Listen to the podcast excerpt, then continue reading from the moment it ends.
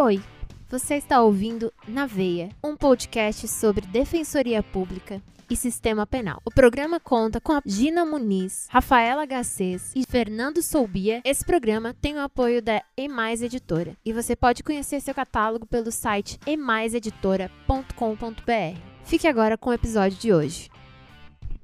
Na veia! Defensoria e Na Sistema veia, Penal. defensoria. Na e veia. Defensoria e Sistema Penal. Na veia! Defensoria Na e veia. Sistema Penal. Na veia, defensoria e sistema veia. penal. Na veia, Na Sistema veia. Penal. Olá, gente! Estamos hoje na Veia com uma convidada mais que especial, Janaína Matida, querida professora, doutora em Direito, assessora do grande ministro Schietti no STJ. É, posso dizer, Jana, que você é a pessoa, a mulher com certeza mais citada no nosso podcast. Muitos dos episódios a gente cita seus artigos, suas ideias. Os dois últimos, por exemplo, que a gente teve a, a Bruna, aqui, defensora do Rio, e também a Lara Teles, as duas citaram você, assim, nas obras, né, nos escritos dela. Então, assim, é uma grande honra ter assim uma mulher assim que nos orgulha, que nos inspira. Eu posso dizer que a minha caminhada no início em relação ao reconhecimento de pessoas foi inspirada na sua coluna, no limite penal, no que você escrevia, no seu podcast Improvável. Tive a honra de participar do Prova sob Suspeita como sua aluna, em que tive aula, por exemplo, com Iranda Fricker, que a gente vai falar aqui. É, participei com você, né? Você foi a relatora do grupo que eu participei do CNJ, o grupo relativo ao reconhecimento de pessoas. Então, assim, eu estou muito feliz. É muito bom poder aqui falar com você, te elogiar aqui publicamente, falar do quanto que você é importante para inspirar né, novas mulheres nessa caminhada né, da academia, nessa caminhada de ser uma, uma voz ativa no sistema de justiça que a gente sabe que ainda é muito masculinizado. E falar também que eu fui a primeira pessoa a comprar no site o seu livro, tá? É um livro que é em defesa de um conceito jurídico de presunção que eu já estou assim ansiosa para ler e Ô, Rafa, conta, aqui. conta para os ouvintes o horário que você comprou o livro. É, porque olha só, falei que eu precisava de uma dedicatória especial. E para isso, como minha amiga é uma amiga muito exigente, ela falou: você vai ter que ser a primeira a comprar. Então, acordei às quatro e meia da manhã para poder ser a primeira a comprar. Não é isso, Jana? Boa noite, querida. Boa noite. É, é mentira isso, gente. Vou primeira coisa que eu vou falar, já vou, já vou desmentir essa história. Mentira. É, foi uma coincidência, porque eu madrugo, acordo geralmente 5, 5 e meia da manhã, e a Rafaela não deixa por menos também. A gente se encontrou lá no, no Instagram, porque fica mandando meme uma para outra. E aí ela falou: Jana, seu livro deve ter saído, não era hoje que começa a vender? Eu falei: é verdade. E aí eu entrei e tinha começado, e a Rafaela, acho que a Rafaela foi a primeira a comprar. Ela falou: acha não? Não, que eu não tenho um registro lá da, da editora, mas assim, das pessoas que eu sei, a Rafa foi a primeira a comprar e com certeza ela conquistou aí uma dedicatória muito especial, como você já teria também, né? Independente de é, ter comprado tão cedo assim. E eu acho que o livro da Rafa chega, inclusive, antes do meu, porque é, Possivelmente. recebi, recebi o DANF da editora, né? do- dos exemplares do autor, recebi ontem, então acho que deve chegar no final da semana, alguma coisa assim. Estou ansiosíssima. E eu queria te agradecer, gente. Vou passar logo a devolver a palavra para vocês, mas eu quero agradecer imensamente o convite para estar aqui no Naveia. Eu tenho visto né, o quanto vocês têm se dedicado e, e para essa empreitada também, porque é, ser defensores é, e defensoras públicas tão engajados e tão vocacionados como vocês são, né, já é um trabalho imenso.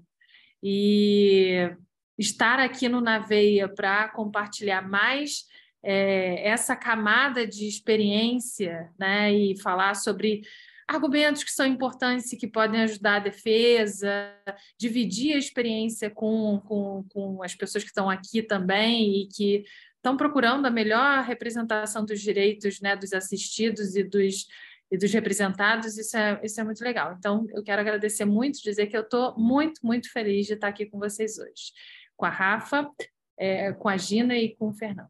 Obrigada. Gente, eu quero, primeiramente, né, agradecer muito a Jana por ter aceitado o nosso convite. Eu disse que o podcast hoje elevou o nível total, né? Não é todo dia que se recebe Janaína Matida, que é nossa grande referência. Estamos realmente felizes e honrados e tenho certeza que os nossos e as nossas ouvintes aprenderão bastante hoje. Agora, só para fazer aquela briga, né, aquela inveja, eu quero dizer para a Rafa que ela pode até ter comprado o livro antes de mim, que ela comprou 5 horas da manhã, eu não comprei 5 horas da manhã. Mas eu quero dizer que a minha dedicatória não vai ser chique, especial como a dela, mas vai ser antes da dela, porque eu também já comprei meu livro e doutora Jonaína Matilda vai palestrar aqui em Recife, e claro que eu vou assistir e vou levar meu livro para ser autografado. Então, Rafa, meu livro vai ser autografado antes, tá? Gente, enquanto vocês duas brigam com isso, Jana, você não quer contar para os ouvintes sobre o que, que é o seu livro, que a gente está falando aqui, que já acabou de ser lançado, qual editora, onde é que a galera pode comprar também para entrar na fila com a Rafa e com a Gina? Olha, o livro, o livro é fruto da minha tese de doutorado, né? E que eu defendi em 2019. Então também é importante assim, eu sempre faço esse esse disclaimer em relação à minha a minha as minhas publicações e a minha trajetória, né, no direito, porque eu não comecei no processo penal, né? É, em algum momento o processo penal me ganhou e eu acho que eu acho não, o professor Geraldo Prado foi muito importante nisso, porque é, ele lia as minhas coisas e falava assim: bom, se você se preocupa com a determinação dos fatos, com essa epistemologia jurídica da prova que você tanto menciona, é evidente que isso é de fundamental relevância né, é, no processo penal, porque se a gente erra em matéria de fatos, se a gente determina é, os fatos de forma equivocada no processo penal, não é só um pedido que vai ficar, né, é, vai ser julgado improcedente. Uh, não é só isso que vai acontecer, né? A gente não está falando de indenização, a gente não está falando de bens disponíveis, a gente não está falando, enfim, a gente está falando da liberdade, a gente está falando de é, de condições subhumanas, como nós sabemos que, que, que, que, o erro no Brasil, o erro judiciário penal, né, envolve. Então, é, foi nesse sentido que eu fui caminhando para dentro do processo penal. E a, e a, epistemologia jurídica que o leitor e a leitora vão encontrar no Em Defesa de um Conceito Jurídico de Presunção ainda é uma epistemologia jurídica é, fora do processo penal, que também tem processo penal, né? Eu analiso ali, por exemplo, a presunção é, de violência sexual, né? Tem um dos, um dos do, do, das hipóteses que eu trabalho é, é justamente sobre a, a violência sexual de menores de 14 anos. É, mas também tem a presunção de ausência, a presunção de, é, de, de, de, recebimento de uma carta, por exemplo, que é enviada, a presunção, a presunção de ausência, não, a presunção de morte a partir da ausência. Então, tem uma série de hipóteses que são trabalhadas ali, porque o que eu estou interessada naquele, na, nessa pesquisa é redefinir o que, que a gente chama de presunção no direito. Porque, assim, se a gente for olhar bem, é, para isso que a gente aprende na faculdade, né, as presunções são, né, como a gente aprende, de forma muito na, é, é, de forma nada problematizada, né, uma forma bem mecânica. As presunções elas são legais ou judiciais e elas podem ser relativas ou absolutas. Então, presunção, a primeira classificação é relativa ao sujeito, não é, que elabora ou que produz uma presunção, o autor da presunção, por assim dizer, e a segunda classificação é quanto aos efeitos de uma presunção, né? Então a gente vai falar que a presunção legal ou legislativo, porque quem fez foi o legislador, e presunção judicial seria aquela que uh, tem a previsão de ser criada, no caso concreto, pelos juízes, uh, olhando né, para o caso concreto e vendo que máximas de experiências podem contribuir melhor para a determinação dos fatos daquele caso concreto. E quando a gente fala de presunções relativas e presunções absolutas, a gente está falando de presunções que podem uh, uh, ser derrotadas, né? Assim, presunções, então, que as, a prova uh, contrária pode ser produzida, então, mesmo que haja a prova de um fato básico, por exemplo, a gente pode ali ter produção probatória autorizada para que o fato presumido ele deixe de ser presumido, né? Então, quando a gente está falando sobre, por exemplo, a presunção de morte do ausente, a gente sabe que essa é uma presunção relativa, né? Assim que a gente aprende a morte do ausente, ela é uma presunção relativa, tanto é assim que, mesmo que haja sucessão, não é, dos bens do ausente, se ele chega, ele encontra tudo no estado em que aquelas coisas se encontram. Então, quando a gente fala, enfim, é, desse, dessa classificação, né, dessas classificações de presunção, a gente acaba se dando conta que coisas opostas são chamadas de presunção, porque presunção judicial é efeito da des... a presunção, a, perdão, a presunção legal, né? A presunção colocada pelo legislador, ela ela existe por uma desconfiança que o legislador tem a respeito das capacidades intelectuais, cognitivas e de determinação dos fatos do juiz. Então, ele antecipa a, a, a, atividade de determinação dos fatos e diz o seguinte: não, olha só, sempre que houver a, a, a, prova de determinado fato, o rendimento dessa prova é a equivalência de um outro fato. Né? Então, a presunção legislativa ela nada mais é do que expressão de uma desconfiança das capacidades intelectuais do juiz no que refere a fatos. E quando a gente olha para a presunção judicial, ela é a expressão da confiança, ou seja, eu vou deixar com que o juiz uh, coloque, no caso concreto, as máximas de experiência que são mais pertinentes, né?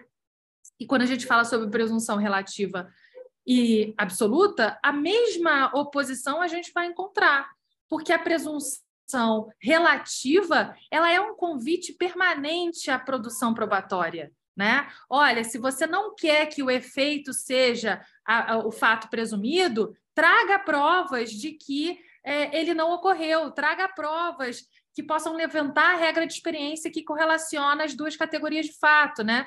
É, então, é um convite permanente à discussão e ao debate sobre os fatos que devem ser considerados verdadeiros naquele caso concreto. Enquanto que a presunção absoluta, por outro lado, ela é a imposição do, do, do, do ponto final, ou seja, não me interessa se houve sim ou não de parte da vítima, por exemplo. Se se prova que houve relação sexual com menor de 14 anos, vai ser presumida violência, não é? é e isso é importante. Eu não estou indo contra a presunção absoluta, tá? Eu só estou dizendo que são efeitos muito diferentes, opostos mesmo, que a gente acaba produzindo no sistema de justiça por conta de tudo isso que a gente chama presunção. Então, a proposta é o seguinte: olha, vamos usar presunção para um compromisso com a busca pela verdade. E quando a gente só quiser, não é, é fixar fatos sem compromisso com a busca pela verdade, sem compromisso com como as coisas normalmente ocorrem, sem compromisso com regras de determinação dos fatos, então a gente não precisa do conceito de presunção. E por que que isso é importante? Né? E aí eu encerro assim, essa, pergunta é, que é realmente trabalhosa de, de, de ser respondida. É, e por que, que tudo isso é importante? Por que, que é importante a gente redefinir as, as presunções? Porque falar de presunção é falar sobre raciocínio sobre fatos. E se muita coisa é entendido como presunção, a gente vê um lugar de raciocínio sobre fatos de muita discricionariedade do julgador, e isso significa falta de controle nosso, dos cidadãos, a respeito do que eles podem fazer quando eles estão determinando fatos. Então, a gente precisa, sim, uh, eu diria, desambiguar o que a gente chama de presunção, porque a gente precisa constranger o raciocínio probatório, a gente precisa diminuir essa área de discricionariedade e, nesse sentido, uh, evitar ao máximo uh, os arbítrios que podem ser as arbitrariedades, melhor dizendo, que podem ser cometidas pelo julgador, né, sob a escusa de estar determinando fatos, não é?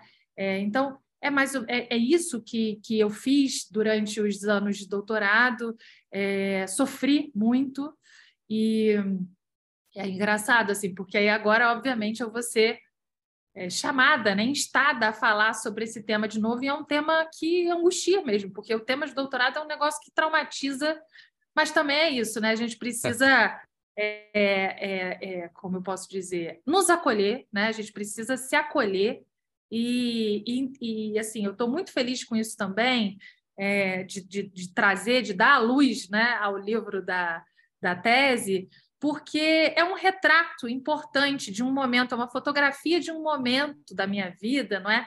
Que é realmente a gente conquistar a nossa autonomia intelectual, né? Assim, um pesquisador é, profissional, né, que, que quer isso da vida, é no doutorado que ele vai conquistar a sua autonomia, que ele vai pensar e que ele vai defender as ideias deles sem ter que pagar pedágio para outros, uh, uh, para outros doutores, né? E isso aconteceu através desse livro. Então, eu tenho muito carinho, por mais que ele tenha me traumatizado, é verdade, mas eu tenho muito carinho pelas coisas que estão escritas ali, que eu consegui passar para o papel, e estou ansiosa para que a gente, é, enfim, que no Brasil afora eu possa é, voltar àquelas páginas de em defesa de um conceito jurídico de presunção. Nossa, parabéns. Curti. Já vou entrar na fila também. Agora, a Rafa, é, eu sei não. que ela estava até estudando para esse episódio, né, Rafa? É, não, eu vou fazer a pergunta aqui, mas foi muito bom, Jana, você falou assim, por que instiga, né? Porque todo esse raciocínio jurídico subjacente que você trouxe aqui, não tem como, ele vai, o, o direito penal e o processo penal precisa, né? Claro que a gente não está negando a autonomia do processo penal e, e também os seus institutos. Mas é muito importante tudo que você disse para a gente construir esse raciocínio de reconstrução do fato realmente e desse valor. E aí a gente volta aqui, né, puxando aqui, porque até estava lendo, é, a gente sabe que você é assessora do ministro, e teve um voto recente, né, que com certeza teve, em alguma medida, também a sua participação aí, né, porque vocês fazem, isso é óbvio, o ministro, mas há uma construção junta do gabinete. E como o tema aqui principal são injustiças epistêmicas, e esse julgado já está em todos os grupos de defensores, e quero falar todo mundo elogiando muito, porque é o RESP 2 milhões 300, 2 milhões 037 491, em que é assim, ele cita o voto do ministro Ribeiro Dantas também, que foi um voto que ficou é, vencido na quinta turma, e aqui o ministro conseguiu, unanimidade, trazer realmente uma questão da valoração dessa prova policial e das injustiças epistêmicas. É, eu queria que se você pudesse comentar um pouco esse julgado, porque ele é precioso, ele é assim uma aula que eu dei uma aula no SEI agora sobre tráfico já já indiquei esse julgado, mas eu acho que ele é muito importante para a prática, porque todas as inferências que é, foram trazidas são de uma riqueza e de uma desconstrução desse lugar comum, quase dessa presunção, né, que a gente tem mesmo. Essa presunção. No Rio, a gente tem a súmula 70, de que o depoimento do policial encerra uma verdade. Né? Então, no, no fundo, é, injustiça epistêmica e presunção acaba também se misturando, você não acha, não? Oferecer uma alternativa e uma forma uh, correta, mais adequada de se lidar com os testemunhos policiais, né? E esse é um caso muito interessante porque ele revela, não é, essa assimetria de tratamento, não é, que sistematicamente é oferecido aos acusados de um lado, não é? A defesa e aos acusados de um lado e a acusação e os policiais de outro lado, né? É, é muito evidente, é muito sintomático e manifesta essa assimetria, porque é, de um lado os, os, os acusados eles é, é muito comum que eles sejam, inclusive, condenados sem nunca terem sido chamados a falar em qualquer momento do processo, né? Não fala, é, muitas vezes não fala em juízo e também não falou durante a, a investigação mesmo, né? O, o, inquérito também não foi chamado. Então, é, é muito sintomático isso. E mesmo quando eles falam, né, quando eles conseguem participar, quando eles são chamados a participar, é, não raras vezes é, o que eles dizem é tido automaticamente como mentira, né, como uma deliberada intenção de faltar com a verdade. Né?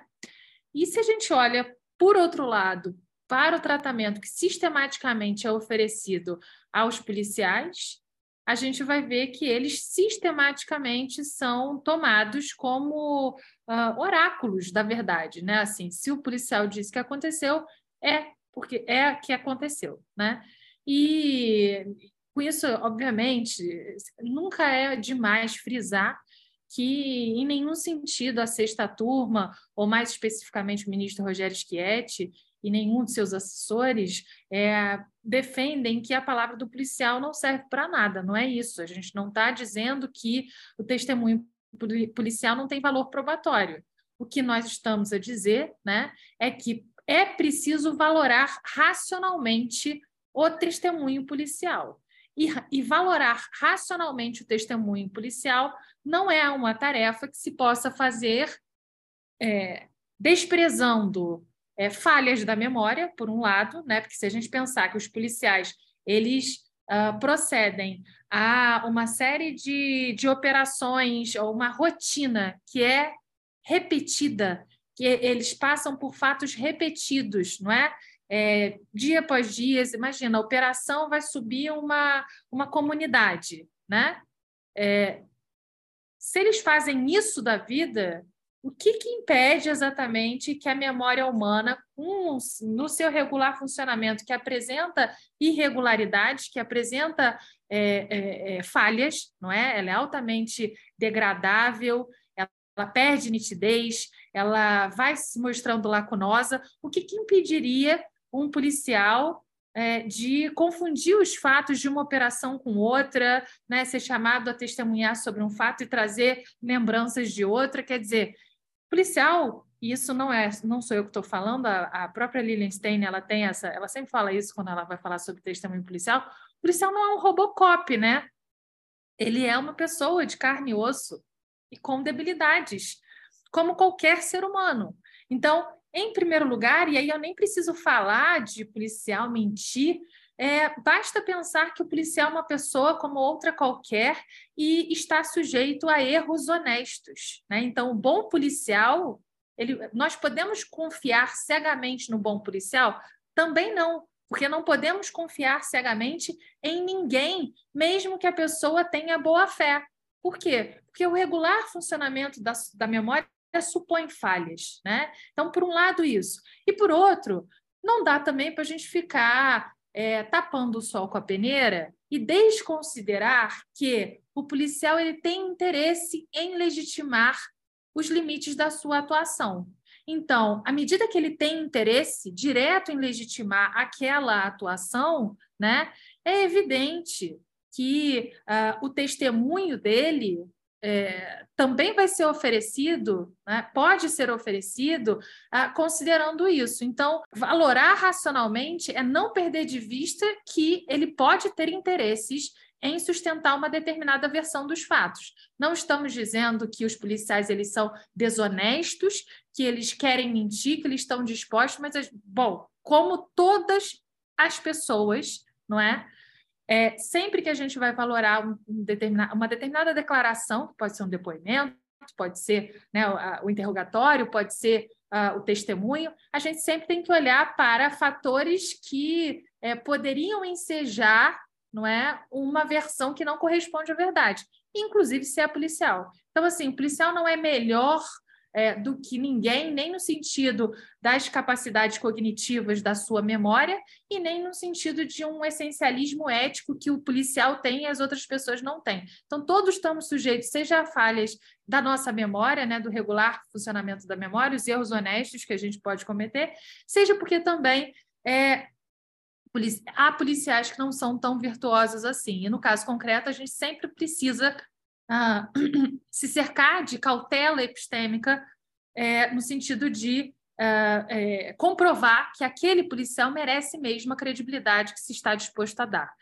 Então, é, esse caso é muito interessante porque é, o acusado ele apresentou três atitudes, por assim dizer. Ele, segundo a narrativa que está lá no caso, é, no, no processo, e a narrativa que está lá também é construída pelo testemunho dos policiais, segundo o que, o que consta no processo, o acusado confessou no lugar dos fatos, no lugar do fato, né? Ele supostamente confessou, porque polici os policiais dizem que ele confessou, né? E ele confessou o quê? A prática do delito de tráfico de drogas, porque ele estaria passando por um momento é, financeiro difícil, então, para é, cuidar da família dele, ele precisou ali recorrer ao tráfico, né? Então, esse é o conteúdo é, da suposta fala dele no lugar do fato.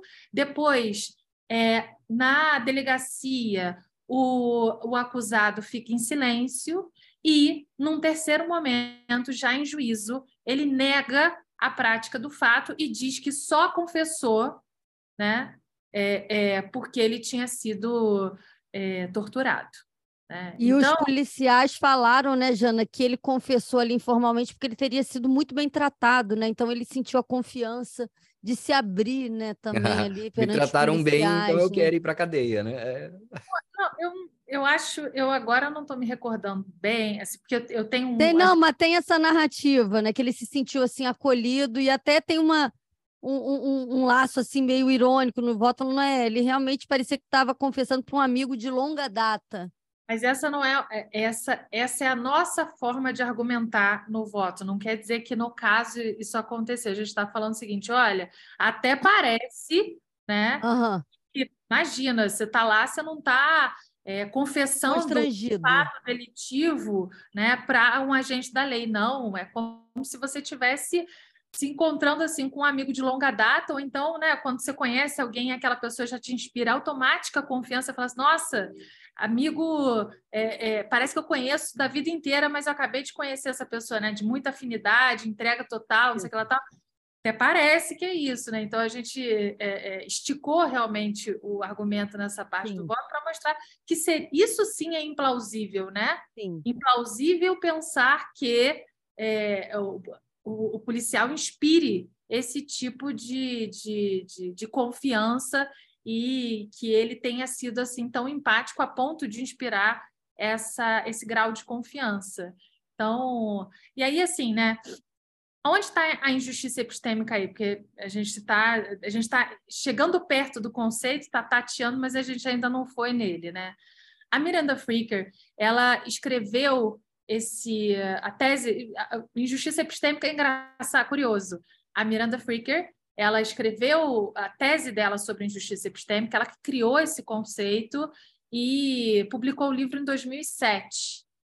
E hoje em dia ela nem tem mais vontade de falar sobre, esse, sobre isso, mas, mas agora que caiu no nosso gosto. Então ela é muito chamada para falar de injustiça epistêmica e ela já está meio por aqui e está falando, e aí voltou a escrever sobre isso. Ela escreveu um, um, texto super interessante em 2022, que a gente traduziu para a RBDPP. Viu, gente? Quem se interessa por esse tema, a, a, o número da Revista Brasileira de Direito Processual Penal, que saiu publicado em março desse ano, é temático, é só sobre injustiça epistêmica, e tem um artigo que a gente traduziu da Miranda Fricker, que é um artigo que ela, ela fez para uma revista chinesa, e a gente conseguiu autorização deles, intermediados pela, pela, pela, pela Miranda Fricker, e a gente traduziu para esse número. E assim, ela não quer mais falar disso, né? mas agora ela, agora ela tem que falar mesmo, que agora difundiu, tá, né? caiu no gosto de, de muita gente. E ela ficou super feliz de saber que a gente usou esse conceito para tratar desse caso, né? E o que, que é, então, uma injustiça epistêmica? É importante aqui a gente salientar, né, esclarecer que a injustiça epistêmica não é uma, uma injustiça social qualquer. Né? Ela não é a pobreza, ela não é a falta de recursos, ela não é, enfim, o que mais a gente pode perguntar? A falta de alimentos, ela não é a invisibilização por si mesma, não é isso. Injustiça epistêmica é uma injustiça que se comete contra um sujeito na sua condição de sujeito de conhecimento, ou seja, eu deixo de considerar aquela pessoa, eu ouvinte, e essas, essas terminologias são importantes para compreender e aplicar adequadamente o conceito de injustiça epistêmica, o ouvinte, nas suas trocas comunicativas, né, na sua transação epistêmica com o falante, aquele ouvinte, por uma questão de preconceitos que ele tem contra o grupo uh, social de que faz parte o falante, ele comete um dano, né, um mal contra aquela pessoa. Qual é esse mal? Eu deixo de considerar essa pessoa que eu tenho diante de mim, né, como fonte de conhecimento, ou seja, o que ela está me transmitindo, o que ela está me contando, não é uma boa reconstrução da realidade, entendeu? Então, isso é uma injustiça epistêmica. A injustiça epistêmica é um mal que se comete ao falante, contra o falante, né, na sua condição de sujeito epistêmico. Sujeito epistêmico significa um sujeito capaz de conhecer o mundo adequadamente. Então, é, não é qualquer coisa que é injustiça epistêmica. Né?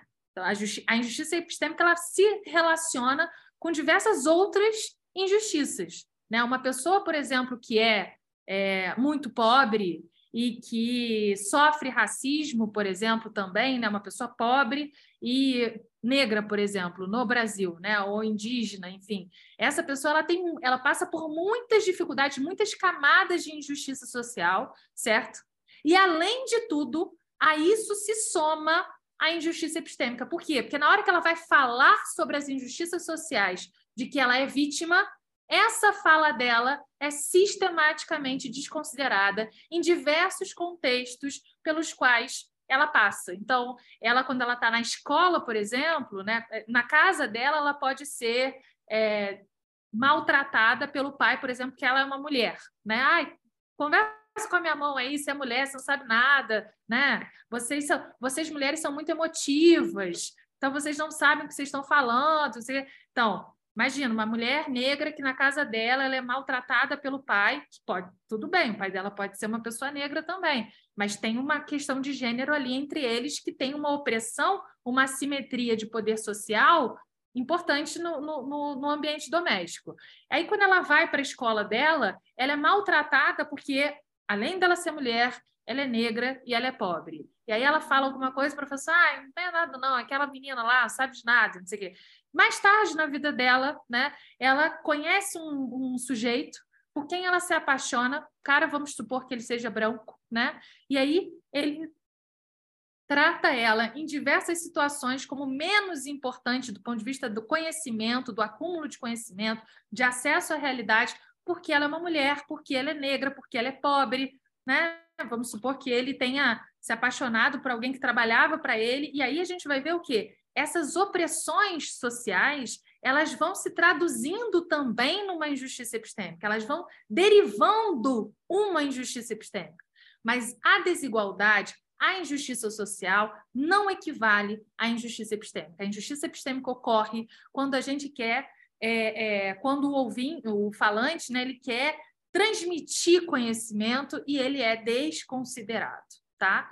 Então essa é a definição da Miranda Fricker essa primeira mulher, né, a primeira autora que trabalhou sobre essa temática. E aí a Miranda, ela faz uma diferença entre, ela usa uma classificação, né, ou seja, temos uh, o gênero, né, injustiça epistêmica. Esse gênero comum, né, ele se subdivide em duas espécies de injustiça epistêmica: a injustiça epistêmica testemunhal e a injustiça epistêmica hermenêutica. O que é injustiça epistêmica testemunhal? É, ela é, ela acontece justamente nesse, nessas transações, nessa, nessa troca comunicativa, né, entre um falante e um ouvinte. E aí o ouvinte, segundo essa definição da Miranda Fricker, importante, o ouvinte reduz a credibilidade que ele deveria oferecer, né? Ele reduz, ele dá menos credibilidade do que ele deveria porque aquela pessoa, aquele falante, faz parte de um grupo social que ele entende que é menor, ou seja, ele tem preconceitos identitários contra aquele grupo, né? Ah, esse preconceito ele é explícito? Não, pode ser implícito. Pode ser, eu, eu posso ter esse preconceito e não saber que eu tenho. Né? Eu posso ser reprodutor de uh, racismo estrutural, por exemplo, né?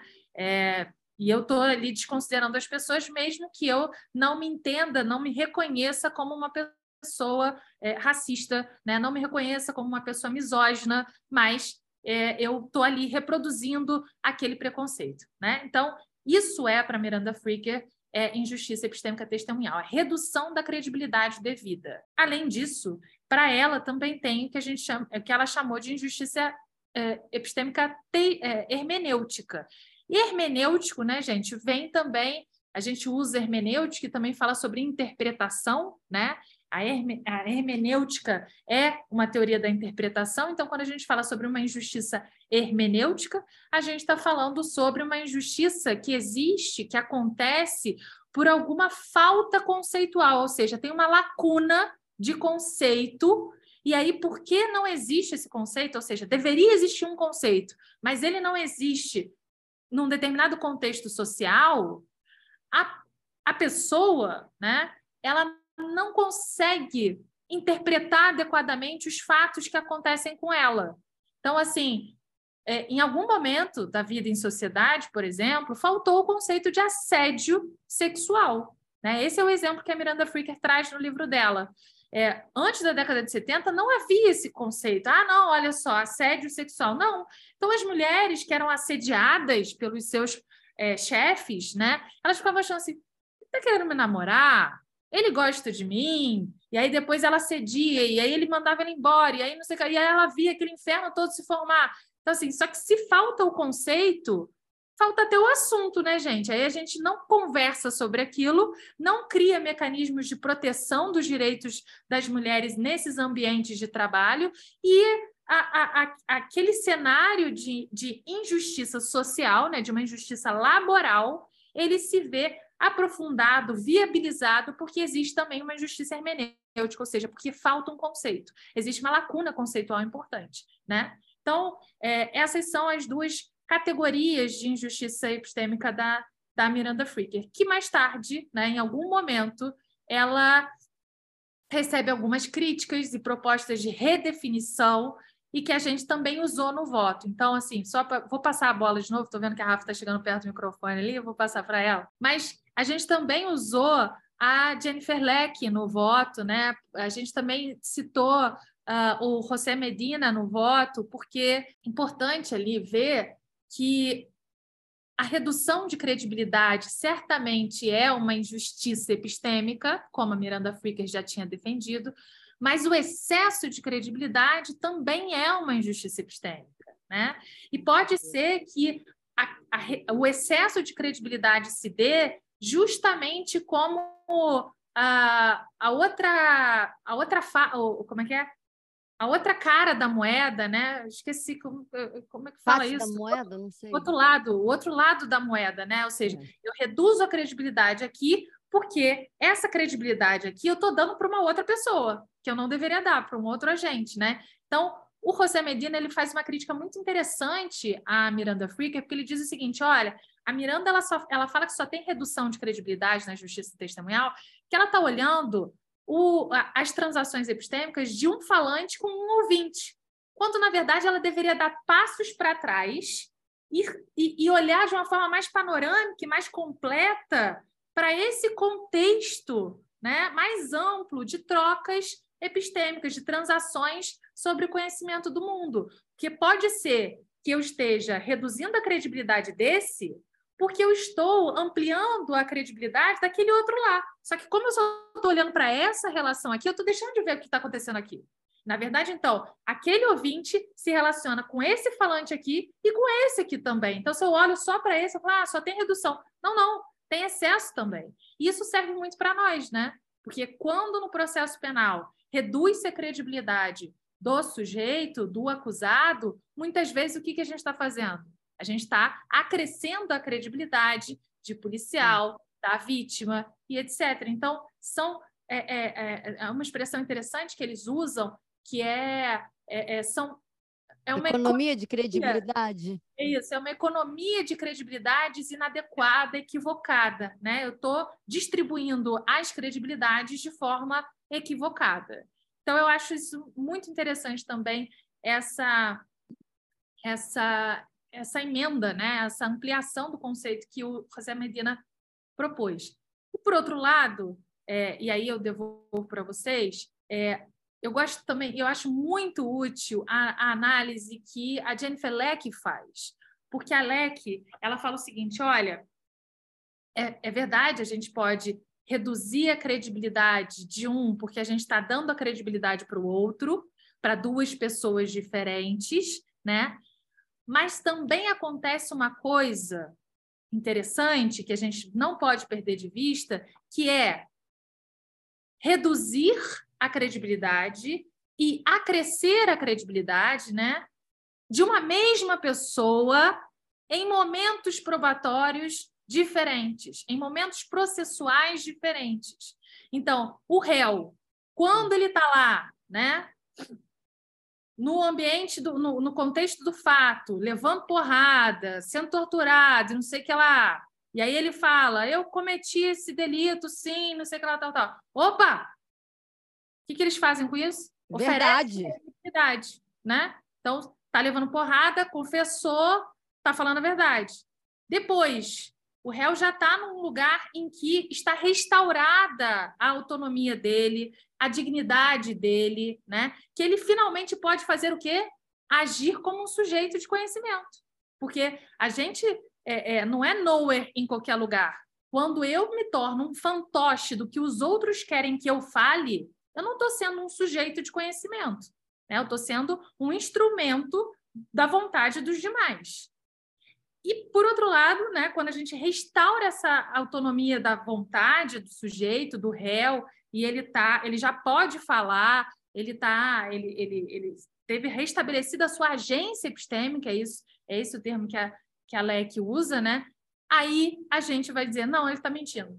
Então, quer dizer, acontece um paradoxo no processo, porque justamente quando o réu menos pode contribuir como um sujeito epistêmico, ou seja, quando ele tem obstruída a sua agência epistêmica, a sua forma de agir epistemicamente, a sua forma de transmitir conhecimento sobre os fatos, né?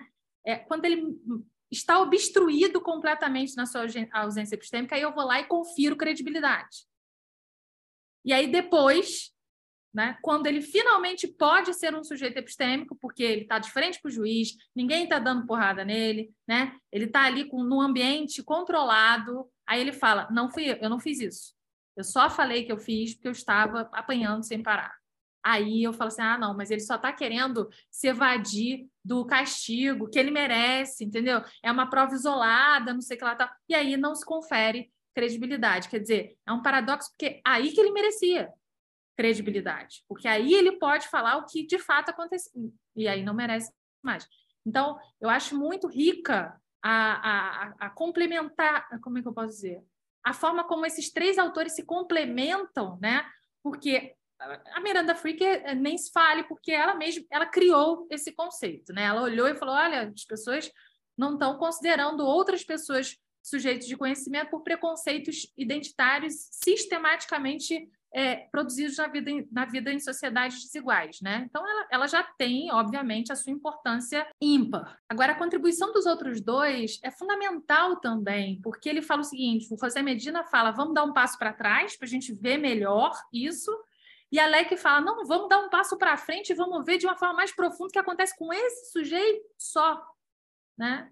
Então, eu acho, é, acho que essa análise é, complementar desses três autores é, traz muita coisa para o processo penal de sociedades marcadamente desiguais, né, de uma de justiça criminal que ainda está muito aquém do que ela deveria ser, porque ela nos oferece uma lente conceitual, né, que aumenta, uma lente que aumenta essa realidade para a gente ver melhor isso que acontece, né? É uma lupa, vamos dizer assim, e que a gente enxerga essas desigualdades aprofundadas, né, no processo penal. Então, acho que o voto ele foi uma grande oportunidade realmente é, que o, o, o, gabinete do ministro Rogério Schietti teve e felizmente encontrou acolhida nos outros ministros da sexta turma, né, para visibilizar esse problema das injustiças epistêmicas e dessa é, economia de credibilidades inadequada, não é, que sistematicamente é, fecha os olhos para as injustiças epistêmicas e para essa para como é, de forma muito equivocada a gente sempre dá credibilidade para o policial e sempre tira a credibilidade uh, dos, das pessoas que se sentam no banco dos réus. Né? Então, acho que, que essa é uma contribuição importante desse. Simplesmente fantástico, Jana, uma verdadeira aula. O que eu observo, assim, muito no meu dia a dia, na minha experiência aí de 16 anos atuando na área criminal, é que além dessa supervalorização da palavra dos policiais e uma subvalorização da palavra do réu, até mesmo a defesa técnica, o que a defesa técnica fala é visto de forma diferente do que fala o órgão acusatório. É, eu vou aqui falar muito rapidamente, nosso tempo está estourado, mas eu vivi uma situação interessante. Um réu chegou para mim e disse: Doutora, eu não posso ter cometido esse crime simplesmente porque eu não estava na casa dessa senhora, era uma injúria real. É, eu estava no meu local de trabalho, num shopping Recife, a tantos quilômetros. Eu disse: o senhor assina ficha, assina ponto, eu assino tudo direitinho. Eu juntei o ponto. Às vezes, a técnica provou que ele não estava na hora e no lugar descrito na peça acusatória. Não, mas aqui não é motivo para absolvição sumária, não. Vamos seguir para a gente ver o que é. Ou seja, a acusação fala, ok. A defesa fala, prova e não vai. Então, eu acho que nesse ponto, a injustiça epistêmica, ela inclusive conversa um pouco com o dever de fundamentação. Porque quando a gente observa o artigo 315, parágrafo 2 do CPP, ele disse que só se considera uma decisão fundamentada se for enfrentado todos os argumentos deduzidos no processo capazes de, em tese, infirmar a conclusão do julgador. Mas muitas vezes os argumentos da defesa técnica são ignorados, no mínimo subvalorizados. Então, eu queria falar isso bem rapidamente e agradecer demais. Gina, eu concordo muito com você, sabe? Em novembro, acho que em novembro do ano passado, teve um workshop sobre injustiça epistêmica lá no sul do Chile e a gente passou uma semana junto com a Miranda Freaker, né, discutindo textos e tal, e eu fui uma das comentadoras dela e tive que fazer um texto uh, ah, para ela, para ela comentando esse texto, um texto dela e aí eu coloquei as minhas críticas e o que, que eu achava que é, que estava faltando, né? A gente problematizar é, é, é, meio petulante também, porque a gente pensa assim, olha, podia ter melhor nesse ponto aqui, né? E eu fiz uma, eu entreguei uma objeção a ela, que eu acho que casa muito com o que você está falando, que é, ela, ela tem um texto é, aliás, não é dela, não. Na verdade, eu fiz uma crítica a Leque e, e falei para ela o que, que eu achava né, disso. A Jennifer Leck, ela tem um texto que é de 2018 e ela fala epistemic goods, que se chama. Então, bens epistêmicos, e ela começa a, começa a fazer essa, essa, trazer essa ideia de injustiça epistêmica agencial e de excesso de credibilidade nesse texto, né? E está online, não é difícil de achar, mas se alguém não achar ou se vocês mesmo quiserem, eu posso passar para vocês. É, e nesse texto, a Leck ela trabalha uma série de, de tipos de injustiça, né? E ela fala sobre a injustiça que acontece quando uh, o, o ouvinte, né? Ele deixa de dar credibilidade a alguém que ele deveria, considerando as evidências que essa pessoa, que, essa, que esse falante oferece, de que está falando a verdade, de que está trazendo conhecimento sobre fatos, etc. Né? Porque ele prefere ele dá a credibilidade é, para quem ele considera seu peer, ou seja, seu par. Né? Então, eu não dou credibilidade para esse, dou para o meu peer. Né? E, e aí eu falei para a Freaker, eu falei, isso aqui é, descreve muito bem o que acontece também no processo penal brasileiro, porque a defesa ela é sistematicamente tida como mentirosa, né? Assim, ah, advogado de bandido, né? Papo Daí... de advogado, papo de defensor. É, ah, defensor e tal. É, enquanto que o Ministério Público, isso eu contei, todo mundo ficou horrorizado. Eu falei, o Ministério Público senta do lado do juiz. A defesa está na frente. E o Ministério Embaixo, Público... às vezes, tá, Jana? Embaixo, é, às vezes. É, e, e aqui do lado, e ó, né? Só no ouvidinho, só. E como é que pode uma coisa dessa, né?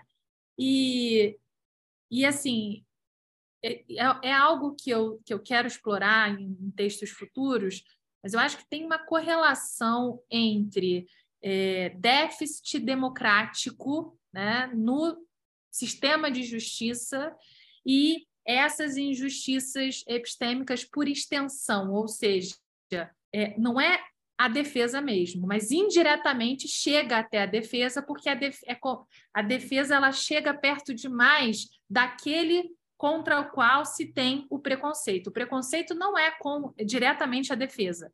O preconceito continua sendo contra o pobre, favelado, negro, né? É, só que como a defesa se coloca, né, justamente intermediando e contendo o poder punitivo aquele vulnerabilizado, em bom português, sobra para a defesa também. Então, há uma injustiça epistêmica por extensão né, à, à, à defesa, no sentido de que o que ela fala também de, deixará de ser considerado né, uma boa reconstrução dos fatos, porque ela seria, né, na, na cabeça do ouvinte, é, capaz de mentir é, deslavadamente para defender o seu, seu assistido.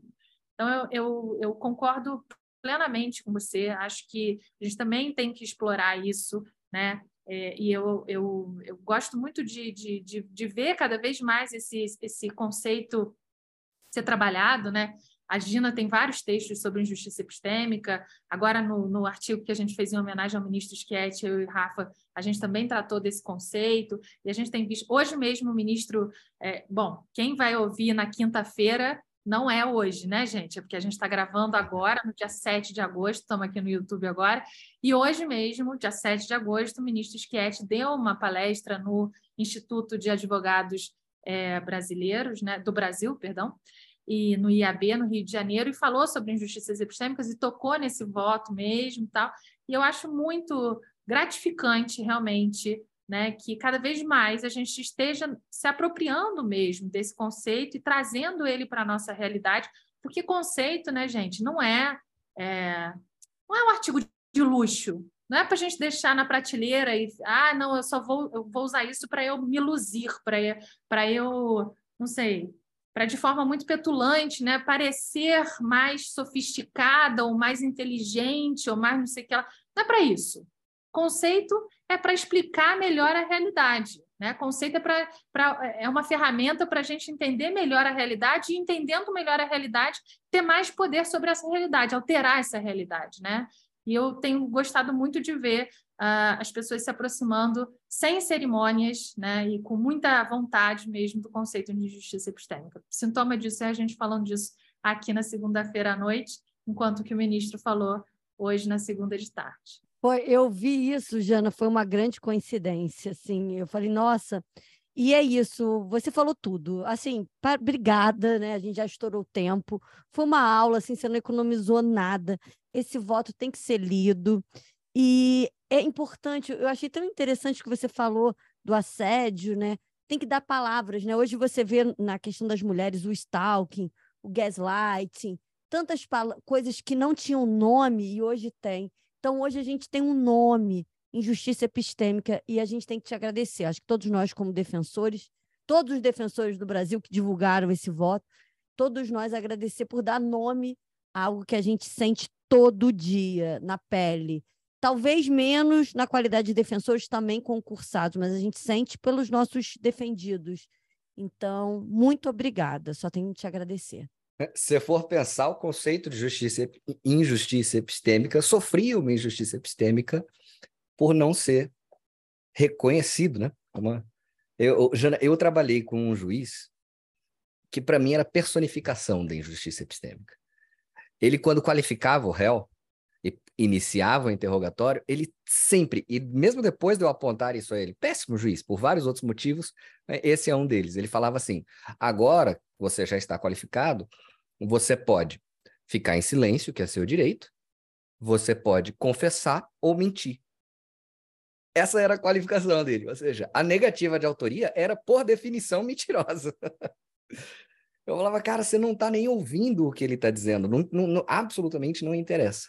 Mas, enfim, assim como as meninas disseram, parabéns.